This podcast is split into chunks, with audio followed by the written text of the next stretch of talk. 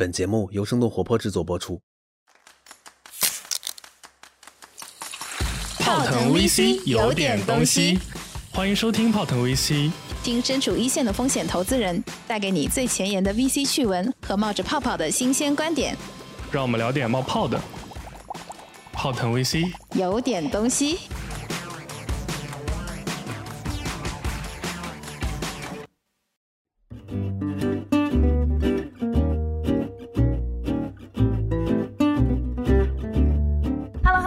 好，欢迎大家收听我们今天的泡腾 VC，我是长得好看了不起的吃喝玩乐投资人默默。呃哈喽，大家好，我是喜欢幻想的消费投资人 Ted。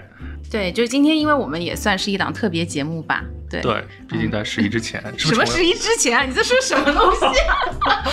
啊？重阳节之前，对不对？十一重新来讲，毕竟我们在重阳节之前抢先录了一期新的节目，那么它的主题是银发经济。哇，今天我们请到了在这个银发经济投资领域最最专业的银发经济投资人张倩云张总 Cherry，给大家来分享一下关于银发经济的特殊见解。好的，好的，Hello Hello，大家好，泡腾 VC 的小伙伴，大家好，我是来自华银资本的 Cherry，欢迎 Cherry。其实 Cherry 也是我们的好朋友，对，对就是我觉得 Ted 你开了一个不是很好的头，让我们今天聊天仿佛会很严肃，其实我们是要聊一个很有趣的话题，对不对？那么默默来赶紧带一下节奏。对对对，哎，Cherry，要不你大概还是给大家简单介绍一下自己吧，然后包括你的年龄啊，对不对之类的，然后以及为什么会在这么年轻的年纪就关注了这一个话题。嗯，好的好的，那我就说来话长，不过长话短说，啊，就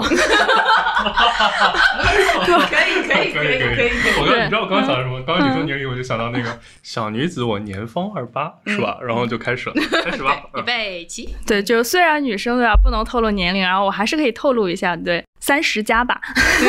三十而已，三十而已。对对对，嗯，对对对，好的好的，然后就是为什么会选择？我觉得可以不用讲，就你三十加就好像就超级不想说，然后又没办法又说出来，你就说你十八岁零零零几十个月吧，对。对，十八岁零十二年，然后，呃，好好，我们不打断 Cherry，好，不打断 Cherry，预备起。然后说起来，为什么要聊银发经济，也是因为就是这大半年、一年多的时间，可能大家在网上去查各种银发市场，应该都能看到我的名字，因为我也是为银发经济代言了一年多吧，就各种报告、各种产出。然后主要的原因就在于说，华印本身内部有一个新人群的一个年龄分组，然后让大家去选九零后、九五后、零零后还是银发，那我果断就选择了银发。当时是因为还有其他人在选择九零和九五后的组别嘛，然后就是，但是你就是很果断的想说，我哎出其不意，不是的，因为银发被剩下了。那么，因为我觉得在华谊以张总的这个江湖地位，那肯定他先选的啊，对，就是摆在桌面上，我先选银发，谁同意谁反对，所以就是高风亮节，然后把那些就是相对来说标的也比较多，然后大家可能也有更多的资料啊，然后或者是信息可以查阅的，留给了小朋友们，然后自己作为对可以尖尖尖这么说。尖尖尖尖部投资人，先选择了一个就是相对来说呃感觉比较出其不意的一个一个特别的话题。对的，对的。所以最开始的时候我还是很悲观的，然后在想说这个市场怎么看，肯定是没有任何机会的。包括市场上存量那么多烂项目，对不对？嗯，对哦哦，嗯，嗅 到了一丝具体说一说是什么什么广场舞比较烂，还是 什么高？哎呀，不行，太早了，太早了，太早了，太早了，太太硬了，想说太激太硬动了，了，太硬了。你就不能说一下分类吗？对对对就主要就是觉得说市场上存量的一些各种工具类的项目，对吧？死的死，伤的伤，然后就算头部拿到了，对吧？数亿美元的融资也没有发展的很好，所以对我来讲说，我觉得这个行业似乎是一个没有办法被投资人投资的一个领域了。其实应该是在大概差不多两三年前集中的出了一大波这样类型，就像 Cherry 刚刚讲工具类型的，然后特别是那个小程序开始这个，你笑什么 Ted？我没有，我说我专业训练的，因为我感觉我我知道你要问什么，那么现在请你大胆的问出来，你要是问不出来就不对了，不不不，我就因为我都是想。笑了。对对对，我就是想说，其实因为就是最早出来的那一波，我们发现他们的商业化并没有想象中的那么好，特别是当它的用户体量已经到了一个在年轻人群体中无法想象的 DAU 的规模之后，它的变现依然我们是没有看到有这个特别好的一一一个验证的。在这个前提下，为什么专门把它这个人群拎出来去关注这个市场？对你，你好好回答一下，回答好了以后，基金又可以多募一点来。嗯，第一个就是，的确是这几年整个的一个中老年互联网手机的使用量，它真的是成比增加的，大概成比增长了七倍吧。就是整个互联网化，就老年人用手机的这个这个数量。第二点就在于说，就是触网率逐步变高了。其实就在于说，当年那一批像什么拼多多啊，包括说我们刚刚提到的各种。不是那么好的项目，但它至少也能带动整个中老年，他们是在整个的那个线上氛围，它是起来了。所以另外的话，就是真的中国老龄化现在真的很严重。就因为我就觉得说，五十岁以上的中老年已经算是老年人了，就五十岁以上，当然很多 GP 可能也都在这个年龄范围内了。那我觉得说，这这几个方面其实都可以让我们再去关注这个人群。当然，就是说最近也有很多人喷我，就说可能是不是还要再过两三年再看这个市场，现在是不是还是有点早？但我会觉得说，VC 嘛，你提前两三年其实是合适的。为什么他们会觉得说现在还是时间有点早，或者为什么他们觉得两三年后可能这个市场会相对来说比较 ready？这个里面有什么有什么区别吗？然后他们是谁？对，谁喷了你？谁喷了你我们今天就在这里把他们打在公屏，又露出了视频的感觉。我真的好想喷他们，算了，不喷了。来来来，偷偷告诉我们，然后我们后期把它逼掉。对，是啊？对，啊，什么什么？什么？竟然敢喷你！我的妈呀！不不不，这句话这一段请剪掉，谢谢。然后包括这句话都没有被剪掉，也不不好，不多说了。那就是因为我们很多听众其实不是特别熟悉银发经济它的定义或者它代表什么人群。那么 Cherry 能不能再给大家先简单解释一下银发经济指的是什么人群和什么样的市场？其实这个银发经济是我自己定义出来的，因为理论上来讲的话，真正的银发经济就是在退休之后所有的和老年人相关的整个市场，然后这个算是银发。但对我来讲说，我会觉得说，大家在五十岁以后，其实基本上属于半退休状态了。那这样的一一波人群，我觉得都在银发范围之内。那么就是在五十岁以上的人群呢，在中国其实是有将近五亿的人口，占到中国总人口的三分之一，这个是一个人群的定义。那另外的话，就是对整个市场定义来讲的话，其实几年前整个的中老年市场更多的讲的是关于养老的地产呀、养老机构啊、保养老保险啊这些。但我会觉得说，银发经济既然提到了经济这两个字，其实更多的就是跟吃喝玩乐相关了。就五十岁以上的人，他们大概的一些文娱消费啊，然后包括说服务消费啊，我觉得这些都基本上包括像医疗保险这些，都算在我们整个大的银发经济这个概念之内。就其实像我们几个在座的父母，其实也都属于这个人群定义了，对吧？对对对，我父母是完全就是退休人群，是 exactly 呃落在这个银发的区间，对但是 Ted 的爸爸妈妈应该还没有到这个也也已经差不多进入了。大差不多。对，所以就是那从需求侧上来讲的话，就是现在我们银发这个领域比较大的几种需求，就是是能不能再跟大家简单讲一讲？还是分年龄层吧，基本上像五十岁到七十岁这样的一个年龄层的话，它更多的需求就在于说比较日常的需求，然后就小到买菜，然后大到什么周末出去玩啊这些重决策的东西，我觉得就这些可能是五十到七十岁人群他们更关注的。但是其实七十到九十岁的话，更多的就是在于医疗保障，还有就是其他的一些呃临终关怀之类的一些需求。其实现在科技和医疗这么发达，就是五十到七十岁的很多老年人，他本质上生活质量其实跟我们没有太大的区别，其实是这样子的正常生活。对对对，包括说，嗯其实他们在选择旅行社出去玩的时候，大家也都基本上在控制在七十岁上下这样的一个年龄段。嗯可能再高了的话，就有些旅行社就不太愿意去接纳这些人群了。然后这个人群还有一个特点是，他们大量的空闲时间会比我们要多很多。对所以我之前我忘了是在哪里看到有一个数据是说，老年人其实还是有相当一部分每天可能使用智能设备在五个小时以上，这个其实是高于很多年轻人的。包括我也有看到，就是说最近老年人从去年到今年，从触网使用时长来看的话，短视频增速是非常快的，然后掉的很快的是在线视频，这个这就长视频，就长视频，对对。对对，这个其实跟年轻人是完全一致的，年轻人也是在短视频量涨得很快的。因为我前几周回爸爸妈妈家跟他们一起吃饭，然后我妈妈就问我说抖音怎么玩，是真的。然后她会问我这个问题，是因为她身边发现有很多的阿姨妈妈都开始在玩抖音，而且我去翻了一下，就是他的朋友们的抖音账号。真的就是滤镜、音乐，然后包括各种特效，然后以及自己选择的那个就是话题或者是那个剧本吧，就很有东西。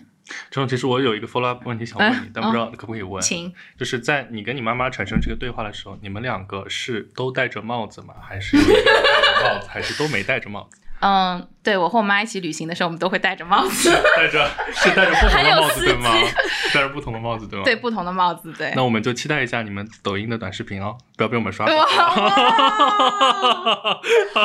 好有东西。完全忽视嘉宾，就完全讲跟主题不相关的事。好，不，我也要呃，对嘉宾也要插一句话，嗯对，嗯因为实际是这样的，就是我发现我老妈也是这样，就是她非常非常喜欢玩抖音，就是她的抖音的每天就是日更新，基本上就是真的是日更。当然，就里面可能偶尔也会出现我，因为他可能会去我的朋友圈去扒一些图放成他的东西，就真的很偶然，我刷到过。后来我就发现说，他其实就是更新的频次很多，而且他诉求也很多。对，然后包括他现在还做了一个什么卡丁车俱乐部，每天在发他的各种生活日常。将门虎女啊，对不对啊？有点不，就是因为他日常生活实在是对太太太丰富了，太丰富了，对对。像我妈妈的话，她是属于 typical 的内容的消费者，就是她通常是在消费她的那一些老伙伴们产生的优，真的特别优质的内容。为什么呢？就他们出去玩的时候，有人会带 GoPro，而且还不止一台。然后各种就是很好的相机以及非常好的智能手机，然后呢回去了之后自己又有各种各样的内容剪辑软件，他们绝对不只用抖音一个，之前还有什么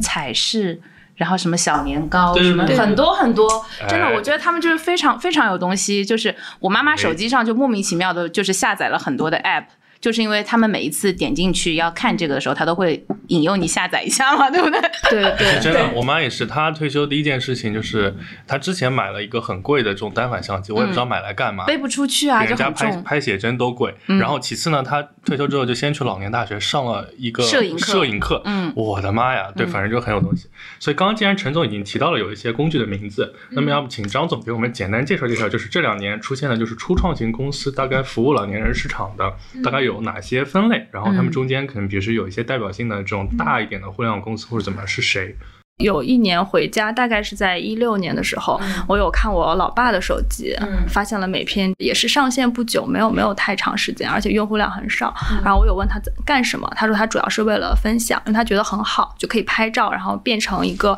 公众号的文章，然后就可以分享在朋友圈。他觉得这个方式非常的好，所以他一直在使用。对，所以后面的话，我也是陆陆续续在跟进这一类的项目。除了他们之外，就是有一波广场舞的机会。那这些其实他们都是因为当年老年人最喜欢的两个诉求，一个是拍照，然后还有一个就是跳广场舞。他们觉得说这个人群基数够大，所以他们想切入做这样的一些工具。但现在我们会发现，因为刚刚默默有提到说，就是大家基本上出门都会有相机啊，用 GoPro 啊这些东西。当然，我也看到很多什么阿姨们，他们会。拖着拉杆箱过去，然后在拍照之前把各种装备打出来之后，哦对对对，还有无人。机，对，还有无人对，机，会有各种装备，真的是。真的这么厉害吗？真的真的真的真的是很厉害的，嗯所以大家就会看到，就是整个中老年的一个鄙视链，这个也是我后面在聊的过程中发现的，就是对这个鄙视链基本上就属于广场舞，肯定是鄙视链最下端了。为什么？对，因为为本身就是他们是不花钱的，他们是因为有时间不花钱，所以他们才会去跳广场舞。当然，就是像什么爵士啊，或者是其他的舞蹈其实它会嗯它会再稍微再好一点。有无钱是对，其实是最最底端，最底端。其实最嗯高端的就是用这种就是嗯高端的相机，然后去做拍照、去做摄影的这帮人其实这些是有钱有闲的人，因为他们在配置的时候就已经三五万块钱花出去了嘛。嗯嗯嗯所以在就像这个配置里面妈妈这样子，就是买了昂贵的比影楼还贵的相机的这样的，就是高端引发人群。对其实我觉得，在我妈的例子，跟是持续学习能力很重要。就是装备虽然买了，但是还要去努力的学习。对，还要有老年大学这样作为支撑。对对，哎，我们之前也看过一些老年大学的项目，应该也有很多。对，所以你看广场舞就完全不需要对吧？嗯大学去教你嘛，但是就是对整真拍照、摄影这些很高级的东西，包括说你学画油画呀、学学画各种的什么素描啊，这些也都是需要花钱的。所以在整个鄙视链当中的话，其实这一波老年人其实是这一波。银发经济里面崛起的老年人，也是我们更关注的，因为他们除了有闲之外，他们是非常有钱的一波。嗯，所以你看，其实不管什么年龄层次，还是要做有门槛的事情。就你看，就是人家门槛这么高，所以站在鄙视链顶端，像我们投资企业也一样，要投点有门槛的项目是吧？说的真是好啊！京剧，本期京剧。你真棒，好，接下来，所以那个老年就是互联网创业者跟老年市场第银发市场第一个相遇，就是做像美篇这样的工具类的，对吧？就是它可能是服务广场舞，可能是一些，那他们后面的这个故事的结局，只是结受受限于他们变现量级特别低，现在不是特别大，是吗？那后面它第二阶段是什么？对对，因为他们第一个结局就是说，的确是用户量很大，活跃度也很高，大家喜欢用他们的产品。但第二阶段，我觉得第二曲线就在于说，他们如何去服务好他们的重度用户，然后能把整个的收入体量，就商业化这块能做得更好。我觉得在这一块上，可能他们还是需要摸索和探索。就像我刚刚提到的，就可能这波人群他本身就是在就是有有闲，但是可能可支配收入没有那么高的状态下的话，其实你很难去重度服务。那完全是可以抽出里面一部分的用户去做一些重度服务，看看有没有机会说把自己的商业化做好。哎，我刚好 Q 一个背景，因为在那个时代，一个是因为拼多多其实已经起来了，对对大家看到了就是这个人群的价值，就是 which is 没有被淘宝和呃微信这样的大的流量平台所核心覆盖的，嗯。还有红利呃流量红利的这样的人群，嗯对吧？这是第一。然后第二是因为当时所有做中老年人群的 app 起量都非常的快，对，这个是我们在其他的人群，就是因为他们没有被开垦过，所以就是他们起量都非常快。这也是当时我们觉得找到了一个兴奋点，就不是我们啦，就是大多数的基金。投那些案子的基金找不到了新不，我们也都看过嘛，对不对？对对对，嗯当时我们应该也都看过哎，其实。我忍不住，因为我们几个都看电商的嘛。嗯其实我我一直有观点，就是我觉得电商平台服务的那个人群啊，就是电商平台是以货做区分的，它不是以人做区分的。嗯就比如像拼多多这样的平台呢，它其实是因为它卖的是一部分就是淘宝不愿意去做的一些货，或者是一些本身附加值不高的货，但是性价比特别高的。其实不管是银发人、中老年人群，或者是下沉人群，他之所以选择拼多多，其实他因为选择货而选择这个平台。就是每每一个画像的人群，他们会购买的东西肯定是不一样的嘛，对，对吧？就是我觉得是。你做双边平台，你先天的就是需要在就是你核心吸引的人和货上做两端的匹配啊，所以并不一定是货选人，人选货，这是一个两边互动的一个关系啊，就左右脚的关系没。问题，非常好。而且我觉得拼多多在起步的时候，他们一定想收割的一定是最快、最容易收割的这波人。这波人就是下沉人群和中老年人，他们知道说你通过互动、通过奖励，一定会把这批人拉上来的。对你看现在拼多多的流量就遇到很大瓶颈，就他们不知道如何玩转年轻人。所以你看，我们三个不愧是看交易平台出身的投资人啊，说的真是对好啊，说其他东西都不感兴趣，就是说到交易平台，大家就思如泉涌。好对，就是就今天反正不是已经讲好了嘛，就是我和 Cherry 对你重拳出击的一集。一拳又一拳。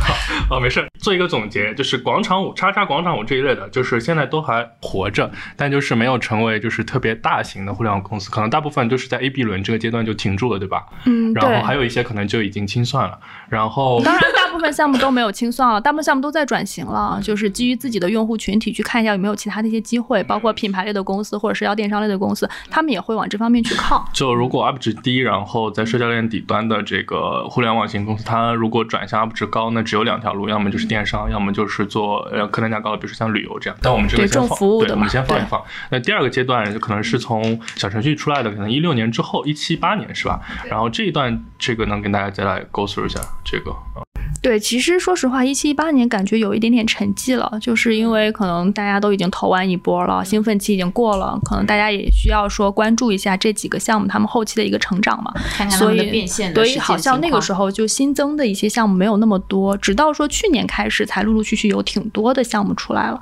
一七一八年大家能考想到有什么特别？其实看到了很多标的，但是那些标的就是在融资的时候，的确是没有最前面那一波的时候的 momentum 那么猛烈。那个都是存量的项目嘛，嗯再去 momentum 做是。什么意思？momentum 什么就是那种趋势和节奏感吧，对不对？我解释的好不好？解释的非常棒。不是，是说说的真是说的好真是好，说的真是好。对，哎，小年糕不是一七一八年那个小程序出来啊？不是？呃，当时小年糕，但是他们很早之前不就有了嘛？小年糕其实很早就已经有了，是的只是嗯当时他们借助了小程序那一波又起来了嘛。对，对，也不能叫又起来了，应该是就对就迅速的蔓延了，对对吧？嗯，就是他他一开始也是做那个跟美篇一样的那种 H 五啊，对他最开始做工具，包括其实美篇后来也借助了整个打通之后，然后也走得很快了。就这轻松是不是也投过什么一个什么工具相册什么？我记得好像当时有一大批，我真的现在都记不住了，有吗？也没有是吧？有很多，还有什么？黑咖，哎，对对对对对是的，是的，是有一些的。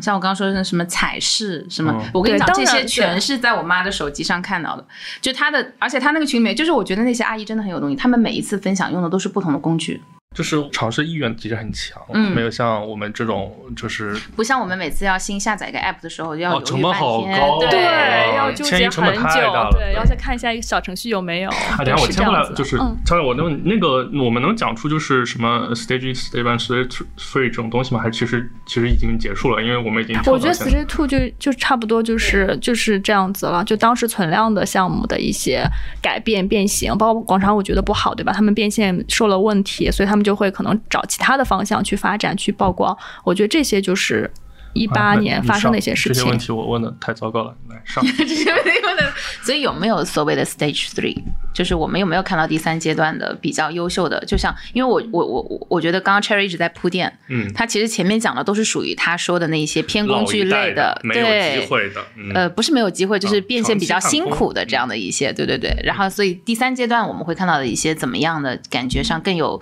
价值感，然后且就是投资更适合投资的这样的标的呢？对，因为我觉得就是那那一期并不是说很差了，只是只是说那一期真的是给了现在的一些创业者很多的一些借鉴，包括说其实这两年更多的我觉得中老年能跑出来的项目，我个人觉得其实拼多多和今日头条都算是第二阶段能出来的项目了，因为他们的大量人群其实都是中老年人，包括拼多多我之前看过，可能中老年人在六千万左右，今日头条其实在八千万，已经可以覆盖全部覆盖到所有的中老年人了，所以对我来讲，我会觉得说就是。这已经算是第二阶段比较成功的产品了。那就回到说，既然说流量已经做到了这么优质，然后整个的中老年触网率都这么高了，那我觉得就是第三阶段就在于说，一八年下半年到一九年这个阶段的产品出来的，我觉得更多的会变成第三阶段的一些产物了。说的真是好啊 那所以第三阶段他们是什么？那些那些新冒出来的案子，对第三阶段的产物，其实更多的也是我在一九年年初的时候去看的市场。在这个时候，你在看市场的时候，你就会发现说，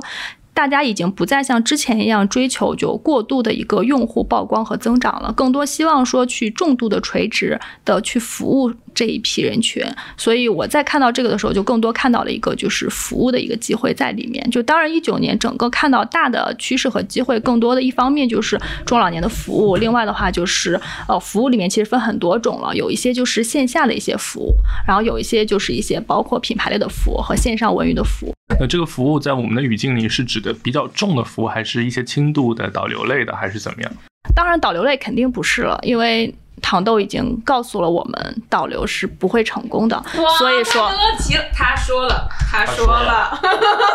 所以说我会觉得说这样的服务更多的还是会偏在重一些。当然，这个重啊也是分轻和重之分了。这个轻更多指的是包括在微信生态里面做的一些私域的一些服务、社群的一些服务。这个你刚刚也提到过，像什么女王新款这样的一些项目，然后他就完全通过这应该不是你第一个想到的吧？他刚刚犹豫了一下，对然后把他第一个要冒出来的名字不是因为我一直聊不到这家公司，所以我 瞬间忘记了它的名字。哦，哇，对他们说的真是好，他们真的就是完全通过私域的方式，然后去服务中老年人，然后去卖服装给他们，然后利润真的是很高的，过亿的一个利润利润率，完全是不需要融资的一个项目。服务相对来讲比较轻，但是整个的效率是比较高的一个一个产品。那另外一种就是很重度的服务，就是我投的这一家公司退休俱乐部，他们是真正的服务的中老年人群是很重的，就他们要带他去旅游，然后规划路线、做行程，然后整个参与到整个的一个环节。哎，说说到这个话题，对对对，因为就是退休人群的旅游需求确实是，我不知道那个超级旺盛，对，因为像我妈妈他们就是本来其实一堆，呃我又讲到我妈妈的例子妈妈你听得开心吗？对，因为我妈妈他们她她是在医院工作嘛，注意语之前言文明。注意语言文，妈妈我会注意语言文明。就我们第一期节目那个播出来之后，我妈妈就给我提了两个意见，第一是语速太快，然后第二是请我注意语言文明，因为那一期我们说了有一个牛 X 的机构还是什么之类，反正就 对。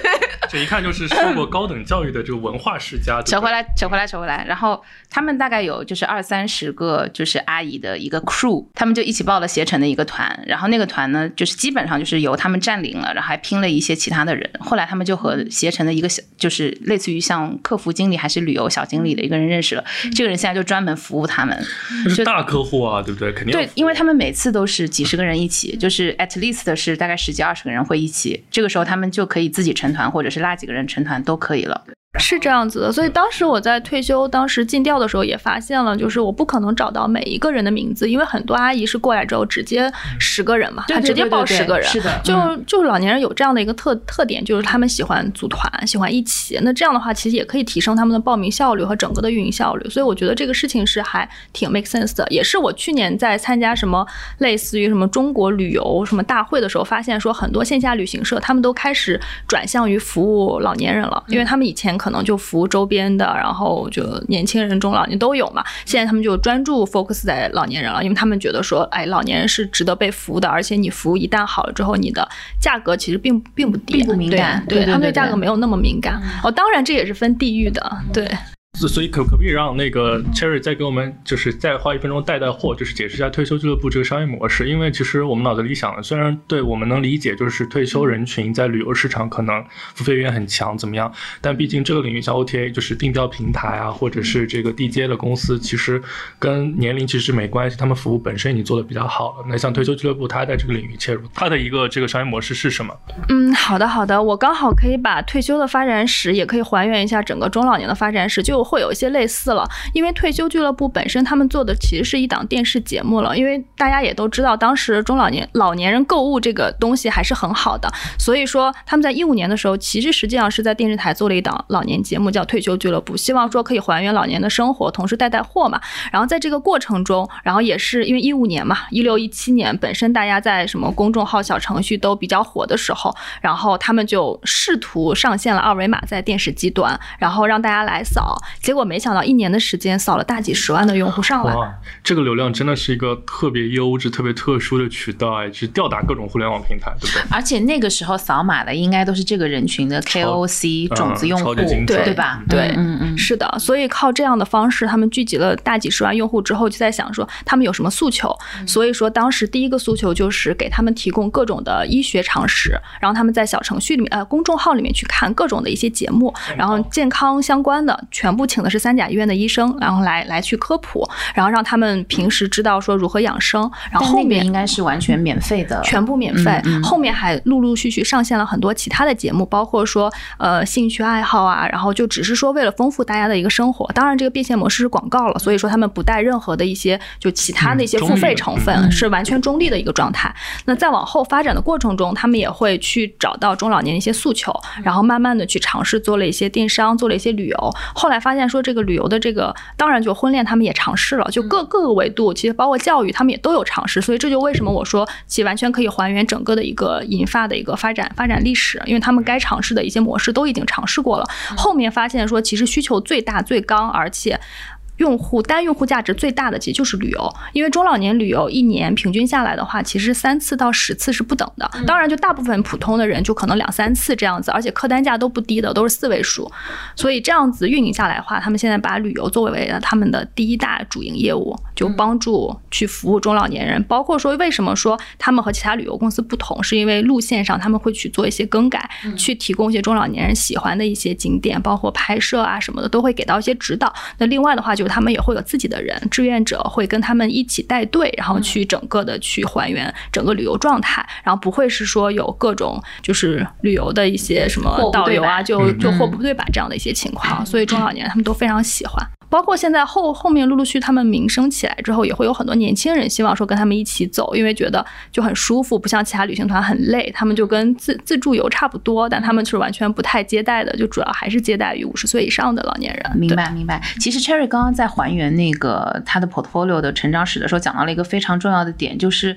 他们其实一开始没有选择 to C 的，就是没有选择对这些老年人进行强变现。嗯，对，因为其实。老年人的信任门槛非常的高，嗯但你一旦逾越了这个门槛之后，他的长期留存、复购和忠诚度和他对你的这个满意度其实是。无止境和无下限的，就是我有一个朋友，然后呢，她是是一个上海妹子，然后但是呢，就是她的爸爸妈妈在上海，她自己是长期不居住在上海的，所以就是她爸爸妈妈你可以理解为平时身边没有儿女，然后呢，她这次回来，因为疫情嘛，就耽搁了很久回来，发现她妈妈花了十五万买了一个在胸口吹的电风扇，就是我不知道你们有没有看过那个产品，我就查了一下，真的很有意思，就是嗯。这个东西零售卖两万九。然后他说什么可以消除，就是包治百病嘛，大概就这意思，就是就是你你哪里不舒服吹哪里，就是胸口痛吹胸，然后就是嘘嘘不畅就是吹就是你的我觉得前面都 OK，就你讲到嘘嘘这里，我感觉就要被逼掉。就 没有，我我我觉得真的真的是。就是很有东西，然后他就非常生气，因为他觉得就是骗钱嘛。但是他妈妈可能觉得，哎，他说这是我干女儿推荐给我的，然后他的所谓的干女儿就是他可能在 SPA 馆或者是美容院的时候，对然后人家就说这个东西零售价两万九，然后你在我这里只要存十五万，对对对，然后大概就是十五万对应的一年的利息，我免费送你一台。对对对对对。他就很生气，然后他就微信上就直接让他妈妈拉了个群，然后就让那个人把钱退回来。但其实退了吗？应该没有吧？退了，退了，退了，因为他说他说我给你最后三个小时，如果你不把钱转回来，我就报警。而且是直接是微信转账到了人家的个人账户上，我觉得这个问题 Cherry 呢大概率也不想回答。我来硬，我还真的想聊，对对我还蛮想聊的，嗯因为我觉得这个现象还是挺普遍的。包括说，其实我身边也有一个朋友，然后他的也不是妈妈了，应该算是奶奶了。她的爷爷奶奶就是因为被什么磁疗床垫，然后也是安利了，然后十万块钱一个床垫，但是类似于包治百病了。就比如说你哪里不舒服，躺上去睡一觉，然后第二天就会好很多。然后就他也是买了，为什么后面就是我没有我的结局不是说让他去退钱，就是我朋友跟我讲说原因就在于说，因为的确是他们心理作用吧，嗯还是挺有效的，对，所以所以就答应了。但的确这样的现象挺多的所以。其实退回来讲，退回来讲，引发市场的几个底端的需求，这是一个，就是可能大家肯定是对这个身体的健康是很在意的，所以各种这个健康类的、科普类的常识，或者是一些有名的医生呢做这些讲座，大家肯定是很有兴趣，对吧？第二个，其实更重要的就是还是因为城市里面这个年轻人工作压力很大，其实跟他的父母之间其实疏于陪伴，甚至大多数现在很多都是空巢老人嘛，所以在心灵上能走进老人内心的，其实也是挺有东西的。所以其实我不知道还有个话题，你看项目应该有看到，有一部分是比如说中老年的婚恋市场啊，对吧？另外一部分其实我觉得中老年的性与爱其实也可以单独跟我们讲一讲，因为其实。因为这种人的基础需求都还是存在，那现在都已经触网了，就是这一块有没有一些好玩的东西可以给大家分享一下？对，因为其实去年我在看重度服务的时候，就是在旅游的同期，其实有考虑过婚恋这个状态。因为婚恋一方面它其实是可以跟旅游去做结合的，去类似于交友团这样子，但的确是线下存在着很多的中老年的一些婚恋。就就我不知道你们知不知道一个东西，就是比如说我要交三万块钱的会员费，然后可能我一年给你提供十个不同的大妈，让你去尝试交往，哪一个才是你的终身伴侣？其实线下的会员费是真的非常贵的。嗯，这个就是细分的世纪佳缘的那个感觉，对吧？对，是这样子的，对。嗯然后他们都是单一门店，然后不会说体量很大到全国性，但它一定是地域里面就很赚钱的。所以它里面是婚托吗？那些大爷大大爷大妈是婚托吗？当然，如果一直找不到合适的，也会放一些婚托进去。哦，对，我也想问问题，就是因为婚恋，婚恋他们是以结婚为目的的，还是以谈恋爱为目的的？陪伴吧，我觉得。其实我觉得更多的就是他们肯定目的还是希望说能有一个最终的归宿，就是结婚。但如果没有结婚，如果我在这个一年的会员费当中，你可以提供给我一个很好的让我陪伴的这种感觉，其实解决他们内心的一个诉求，我觉得也是他们也是很愿意花这个钱的，而且复购是很高的，就续费率是很高的。而且哎怎么会有复购呢？我我我我我我我试图来理解一下，因为我嗯觉得其实对于中老年人来说，他们再婚的成本也是很啊，高的。那是超级高。对，不所以就是因为他还有比如说家庭，然后包括一些财产啊等等方面，我相信啊，就是对于有有一些人来说，有陪伴可能是他最需要的，但是呢，在这个陪伴之后，他所需要再去协调的这成本可能也很高，所以他当然会复购啦。就因为对他来说，他要的是陪伴嘛，他买的是陪伴。但你但你讲不，这个不是说就是他们年纪是相当的嘛？嗯这个比如说就是一年，比如说能推荐十个跟你能 match 的人，对吧？但比如说你找到了，就你刚刚的意思，其实你找到某一个，你很难跟他结婚，但是你们俩可以长期相处下去。但复购的意思指的是这十个之后，明年又十个，或者一年三十个，那这就不是陪伴的一个逻辑了。就是你一直找不到合适的，你就对，如果一直找不到合适的这波人，他们的续费会很高。就我指的不是说找到了然后继续续费，原来对，那你说的是中老年渣渣 渣男渣女，你为什么会想到这里？对你哎，他的思路果然跟我们不太一样，我觉得。哎，所以说的真是好，所以这个说下来就是老年的流量真的是很容易收割，但是不好变现啊。就是刚刚我们讲了一些其实是特特殊殊、奇奇怪怪的一些特殊变现的办法，对不对？对，不是你这个有点了生硬了，有点生硬了。所以，所以最近我有看到，就是百合网的 CEO，他不是现在出来创业，重新创业做了一个中老年的产品嘛？然后这个就是类似于就是线上的婚恋，也不算线上婚恋吧，应该算线线上的社交，就完全可以在某一个群组里面，大家可以聊天。一方面就是解决老年人空虚，然后需要聊天的诉求；另外一方面也解决一些人他们希望就是有自我存在感这样的一些诉求，所以他们接下来他可能会上线这样的一个产品，结合他对于。百合网就是年轻人这一波的需求，然后再延伸到老年人去做这样的一个一个线上产品，我我还挺期待的。就是纯线上化的嘛，就是跟线线下的那些完全不一样，对没有线下，没有这个、呃必须的线下的社交场景的，只是线上的聊天的匹配。对，啊，其实我这里我就有点想去深入一下，所以我想问 Pad，你一年回家陪伴父母会多长时间？哇，我也想知道。对我还挺好奇的。完了完了，这个再聊下去就是一个破碎的家。开玩笑，开玩笑。因为因为我基本上就虽然我在上海，我们家很远，就在北京附近了，但是但是我可能基本上一两个月会回一次家，所以他们并没有感受到说没有人陪伴这样的感觉。说起来呢，我妈呢就经常用一个称呼称呼我，就叫白眼狼。我不知道你们能理解什么意思吗？就是不理解，展开讲一讲。养了白养，就是养大了就马上就跑掉了，就再也不回来。其实我爸妈和我都在上海嘛，其实住的地方也很近，但呢，其实呃，就是每天开窗互相望一眼，这样。那倒没有那么近，可能心灵上是，就可能就是一个起步价的距离吧。但确实，慢慢的从一个月吃一次饭。到慢慢的两个月可能吃一次饭，就是慢慢的频次就是在逐步的降低。我再问一个 detail 的问题：吃饭是在外面吃还是在家里吃？那肯定是在爸爸妈妈家里吃。哦，那还好了。如果是在外面吃，就很生太疏糟糕了的感觉。不不，就是，但我发现就是女生和男生真的不大一样。就是男生像我这样的，哦，当然我不代表所有男性啊，就是可能像我一样的，就是还是有不少的。但我觉得女生还是挺愿意照顾家里面八。哇，你这个我也学会了的吗？我每周回家，对我就是即使出差再忙，我每周肯定会回家跟爸爸妈妈一起吃饭，而且我一般不是吃一顿饭，不像你，对我一般都是要待个半天。那刚刚既然你捅了我一刀，我要还捅一刀啊！哎，我还没捅，我还没捅。好，撤收回来，对，不是，其实我刚刚讲到这个，我其实还真想跟两位就是对老年人有认知的投资人聊一聊这个问题啊，就是其实老年市场像糖豆那个年代已经证明，其实老年市场的流量其实很容易去。收割的，就是我们可以以很低的成本把流量去攒起来，但是呢，按照正常的互联网方式，其实很难去做这个变现，就是不管是电商还是什么。那最后大家想来想去呢，就是把收呃变现量级提高了，都是另辟蹊径。那比较正统的可能就是我去做旅游啊，去做这样一些特别重服务的或者养老，那可能大家都上来了。但是也确实也有像你们刚刚提到，就是一些什么万能仪诊疗仪器啊，或者是一些。比如说，像我知道什么艾灸也能卖到几万一条啊，或者是什么冰山雪，呃，反正那种奇怪的名贵药材嘛。但这就是出现这种这种现象的这些底层逻辑到底是什么？就因为我们也确实可以说，比如说年轻人疏于跟老年人的陪伴啊什么什么，但我觉得这可能都是一些表象性。就是最终为什么，就是一些比如说在年轻人看来，就是很容易去识别它真和假的一些东西。比如说，其实据我了解，其实现在很大一个比例的微商的团队，其实都是靠这个中老年用户养起来的。那他们其实就是卖一些就是毛利明显不合理的产品，但是在老年市场，因为刚刚你们也有提到，就是老年人之间信任感很强，通过这种方式去做销售，就是怎么会出现这样？是因为中国太大，还是因为文化？对我先插一句，就是我发现，在微商里卖东西给中老年人的其实是中老年人。哦，大为主？哇，我不知道 Cherry 有没有这样的观察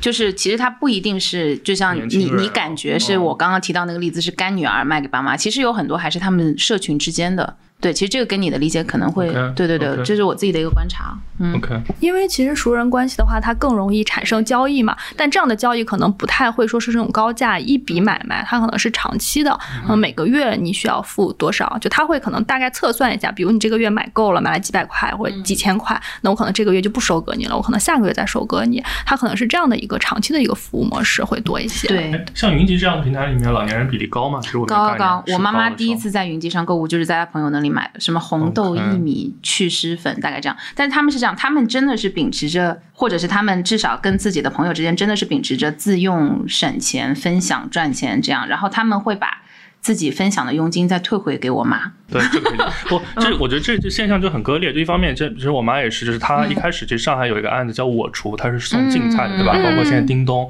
对他们其实，嗯，我我我爸爸妈妈还有他们身边的朋友，其实可以做到，他们跟本地的菜场去比，比如说这个葱蒜便宜一毛还是一分，他们都可以比得出来。就是在这个方面，他们熟悉领域，他们是很难被收割的。嗯但在另外一个方面，就是刚刚想到就是什么极高客单价什么诊疗仪啊，或者一些奇奇怪怪的一些东西，他们又其实又很容易去被收割。我不知道就是这个你们有没有想过为什么会这样？就呃，我觉得可能是在他们不熟悉的消费领域，或者是一些就是痛，就是打中他们痛点的产品上，他们会倾向于去支付溢价。就是即使他知道这个东西可能别人赚了他钱，他依然会去购买。嗯，对，嗯因为到了那个年纪之后，其实大家对健康真的非常非常重视。如果说十万块能买我多活一年了，我为什么不去尝试呢？其实这个就跟年轻人去买各种包包其实是一样的，一样的只不过他们愿意把这笔钱用在他的健康身上。所以出发点还是挺好的。你说谁的出发点？我也想问。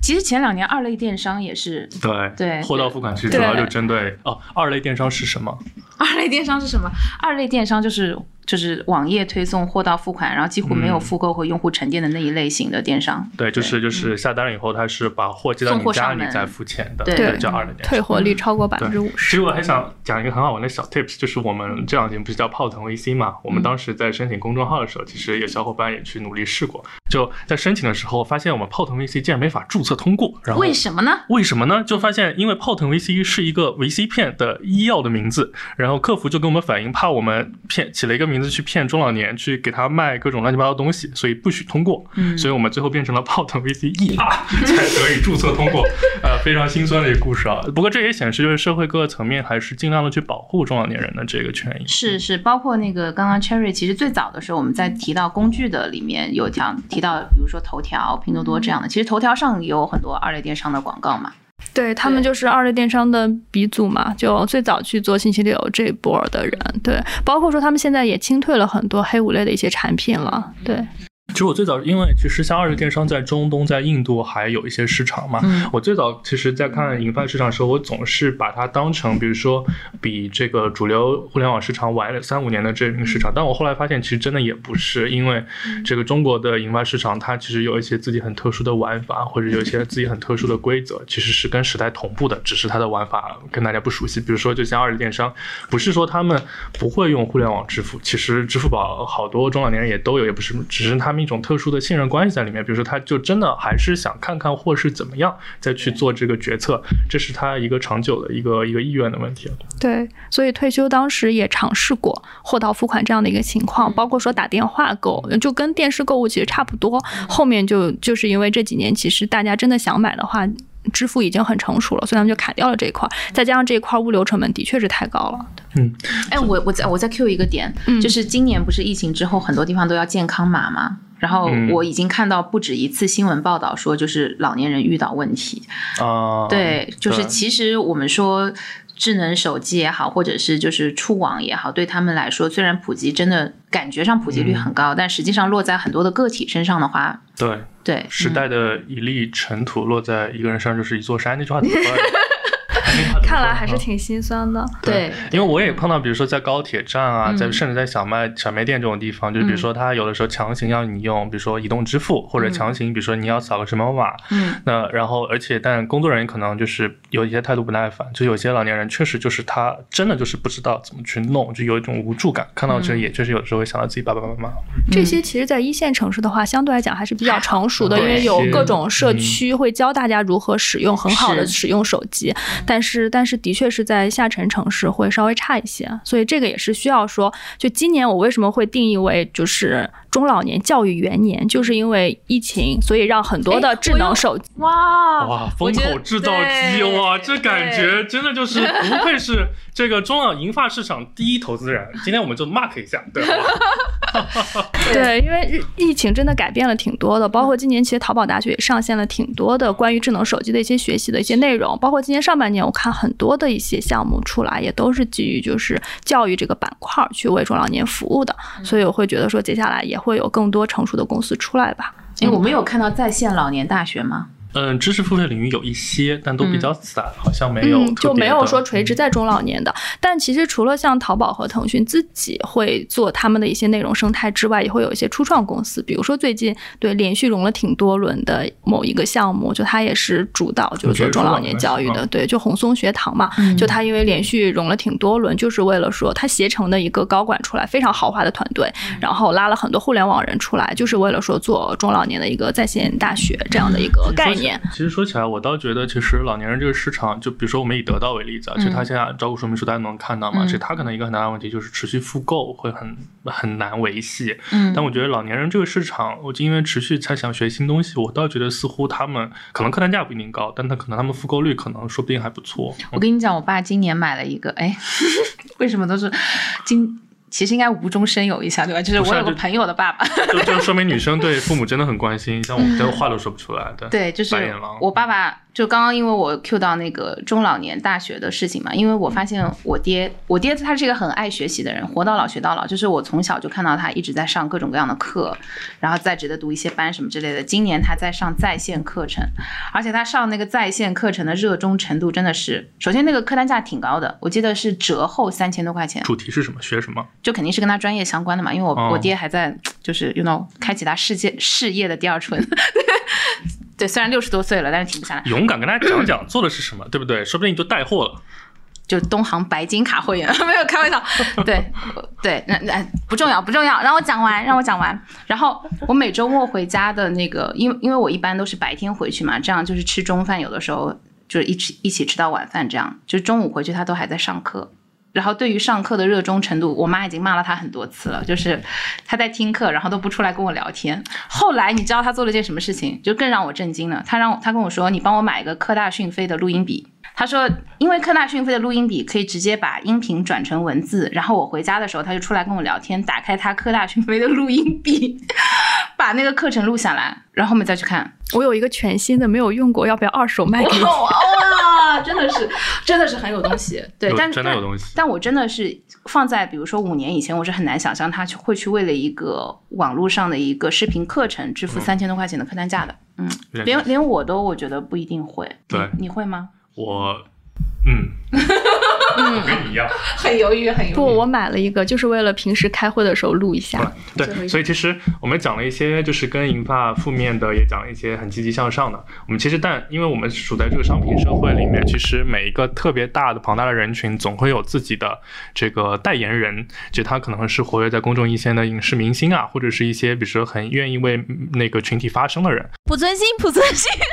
濮对存昕。哇，你真的很能懂我的点，我就很快就 Q 到这里。对，所以其实不仅是这种老一代，像像普哥啊、普总这种，是吧？这种中陈道明，陈道明，陈道明。对这种这个中老年妈妈们的偶像，更重要的是，哎，赵忠祥算吗？可能、嗯呃不算，他的人设因为已经有点崩崩塌了，啊，对。对对，所以但更多的是有一代新新一批的，比如说，其实，在抖音、快手里面有一批新的，蔡徐坤，蔡徐坤，蔡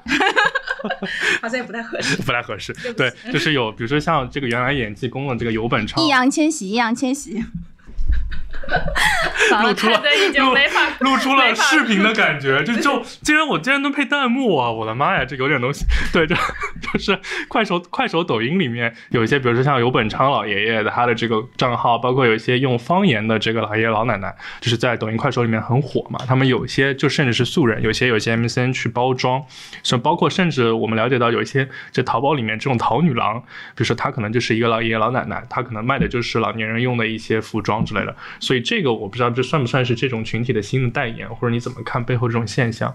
首先，我觉得主要还是因为华为手机越来越便宜了，抖音的功能太简单了，所以说才会有这样越来越多的中老年人，然后去做一些很好的内容。包括说，其实所有从大的抖音系的内容来看的话，中老年真正能创作的人还是蛮少的，所以就可以给到很多人眼前一亮的感觉，就大家很愿意去看。但我觉得啊，就是这个现象的背后，其实大家会发现，虽然你们觉得说，哎，好像粉丝量挺大的，互动挺多的，但其实核心人群还是在十八岁到三十岁这样的一个人群，是他们忠实的粉丝和评论者。哦就是老年人拍的东西还是年轻人在看。年轻人在哇看为什么？是因为我觉得任何一个老年人，他们都不希望看到说别人比自己过得好，对吧？不，我觉得，我觉得中老年人应该都还是对于美好生活心存。是有道理的是。是他们自己会心存比较开心的状态，他们想看到其他年轻时候的样子，回想到他们自己的年轻时候是很开心的，他们也有年轻过，然后也有漂亮过，或者说也有也有帅气过，对吧？但是我觉得就是很难让一个老年人他们去看到说八十岁的奶奶，他们身体那么健康，他们可以跳舞，然后就是就是他们很难去想象到就是别人这么好，然后为什么我现在并没有这么优秀？我已经到晚年了，我是不是错过了什么？然后我错过的太多了，又起来了，我鸡皮疙瘩又起来了。怎么了？对我们，我们每次请到有点东西的嘉宾，我都会起鸡皮疙瘩。哦，当然这个仅代表个人观点，因为我有去跟一些 MCN 公司聊过，他们其实最大的一个困惑点也是在于说，本身他们就希望说是给到真正的适合的人群来看的，包括说变现也是希望说针对于老年人去变现，但后来发现说用户群体是完全不同不重合的两个群体，那他们其实现在在带货或在带其他方面都是给年轻人了，就基基本上就是让年轻人去购买好的产品，不管是服装还是用品，然后给到他们的爷爷奶奶或者爸爸妈妈，然后这样的一个状态，其实和本身我们理解的是不一样的。对，其实我觉得这个方式是好的，就是年轻人，因为现在大多数，特别是城市里的年轻人，其实是离自己的长辈可能相对来说会更遥远一点，也有很多人不在自己的家乡工作，对吧？然后，但是他通过什么样的方式去关心到自己嗯的家人？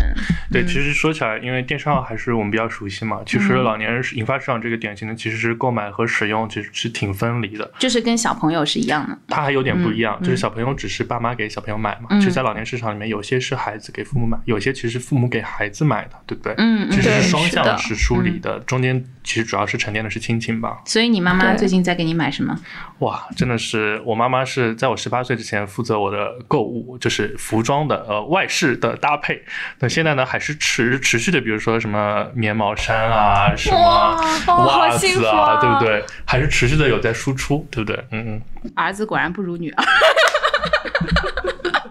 不是开玩笑，开玩笑，开玩笑，完了涂版了，对不起。好，那么节目的最后，非常感谢 Cherry 今天上我们节目，但是我们这个节目现在已经是贼不走空，我们现在每次节目都必须要让嘉宾薅点羊毛下来，就是不管你是不是羊，我一定要薅点毛下来。所以呢，今天我们薅下来的毛主要是什么东西呢？对对对，让我打开手机，简单的说一下我们本期节目带来的一些赞助产品。我们这一期的节目应该会有刚刚提到的，就是本身可能是一些爸爸妈妈，然后也有可能是一些关心爸爸妈妈的年轻人，对。但是要跟我们保证啊，我们送的东西，小朋友们不要自己用，一定要给自己的爸爸妈妈，嗯，不要抽中了奖自己拿回去用。没关系，我们送的东西应该是小朋友自己没有办法用的。八，对对对，今天主要带来两个产品了，就第一个产品是防脱发的洗发水，我觉得这个哇这个我就很想用。嗯，对，主要是因为有明星推荐了，然后爸爸妈妈可以来使用它，然后含生姜成分，对，比较适合爸爸妈妈这。是你头后的案子，投的产品，是投后对对对，这是这是退休他们推荐的一个主打产品了，嗯然后很多用户用下来都还挺不错的。那另外一个产品的话，也是一个我觉得爸爸妈妈都会有需要的一个产品，就是追书的一个会员卡，然后可以保证你一年。读任何的 VIP 书是不用收费的。赞，赞了不起！因为刚刚我们也提到，其实现在老年用户有很多真的是也是看书的一个忠实用户。对对对。那洗发水送几瓶，书送卡送多少张？好，这些默默说了算。哇，一万张，一一万，我们都没这么多粉丝。什么东西？不不，你瞎说。我们这一期节目之后，我们就会有很多爸爸妈妈粉了。粉丝基础大大扩大。对，就是感谢爸爸妈妈们的分享，让我们的这个对，让我们的受众能够有更多的覆盖，对不对？对，就他们就会发现，哎。原来除了电风扇以外，还有我们这么 有意思的节目，可以丰富他们的课余生活。对对对，嗯。但我妈其实听了两次也不想听了，觉得我都是废话。我妈妈每期都在听。哇，还是有支持。而且我妈会反复听。哦，这样子。对，我觉得她就是在检查我的语言卫生。对，要不我们就各十份吧，就是而且这两个产品应该都是爸爸妈妈都可以使用的，对吧？对，是的。就非常感谢大家收听我们这期的节目，然后呢，我们特别欢迎，如果真的是有爸爸妈妈或者是一些叔叔阿姨听到我们的节目的话呢，也欢迎你们给我们留言，然后帮助我们更好的去理解银发的这一个人群。那我们也希望呢，能够在我们这个行业共同的努力下吧，给大家的银发生活创造更多的价值，对不对？嗯，对，冲！今天要么就这样，就是咱们在留言里面。就是小伙伴、听众小伙伴们，就是写下重阳节对父母和对银发老人们的祝福吧。我们就从默默从这中间抽一些送出奖品，好吗？好，嗯，好呀，嗯，太赞了，好，今天就这样，开心，大家重阳节快乐，重阳节快乐，快乐，拜拜，拜拜。听完之后，别忘了跟朋友们分享一下，关注我们的公众号“生动活泼”，声是声音的声。或者添加我们的小助手声小英，他的微信号是声 FM 一 S H E N G F M 一，一是阿拉伯数字的一哦。添加的时候记得填写关键词“泡腾 VC”。我们下期节目见，拜拜拜拜，拜拜拜拜。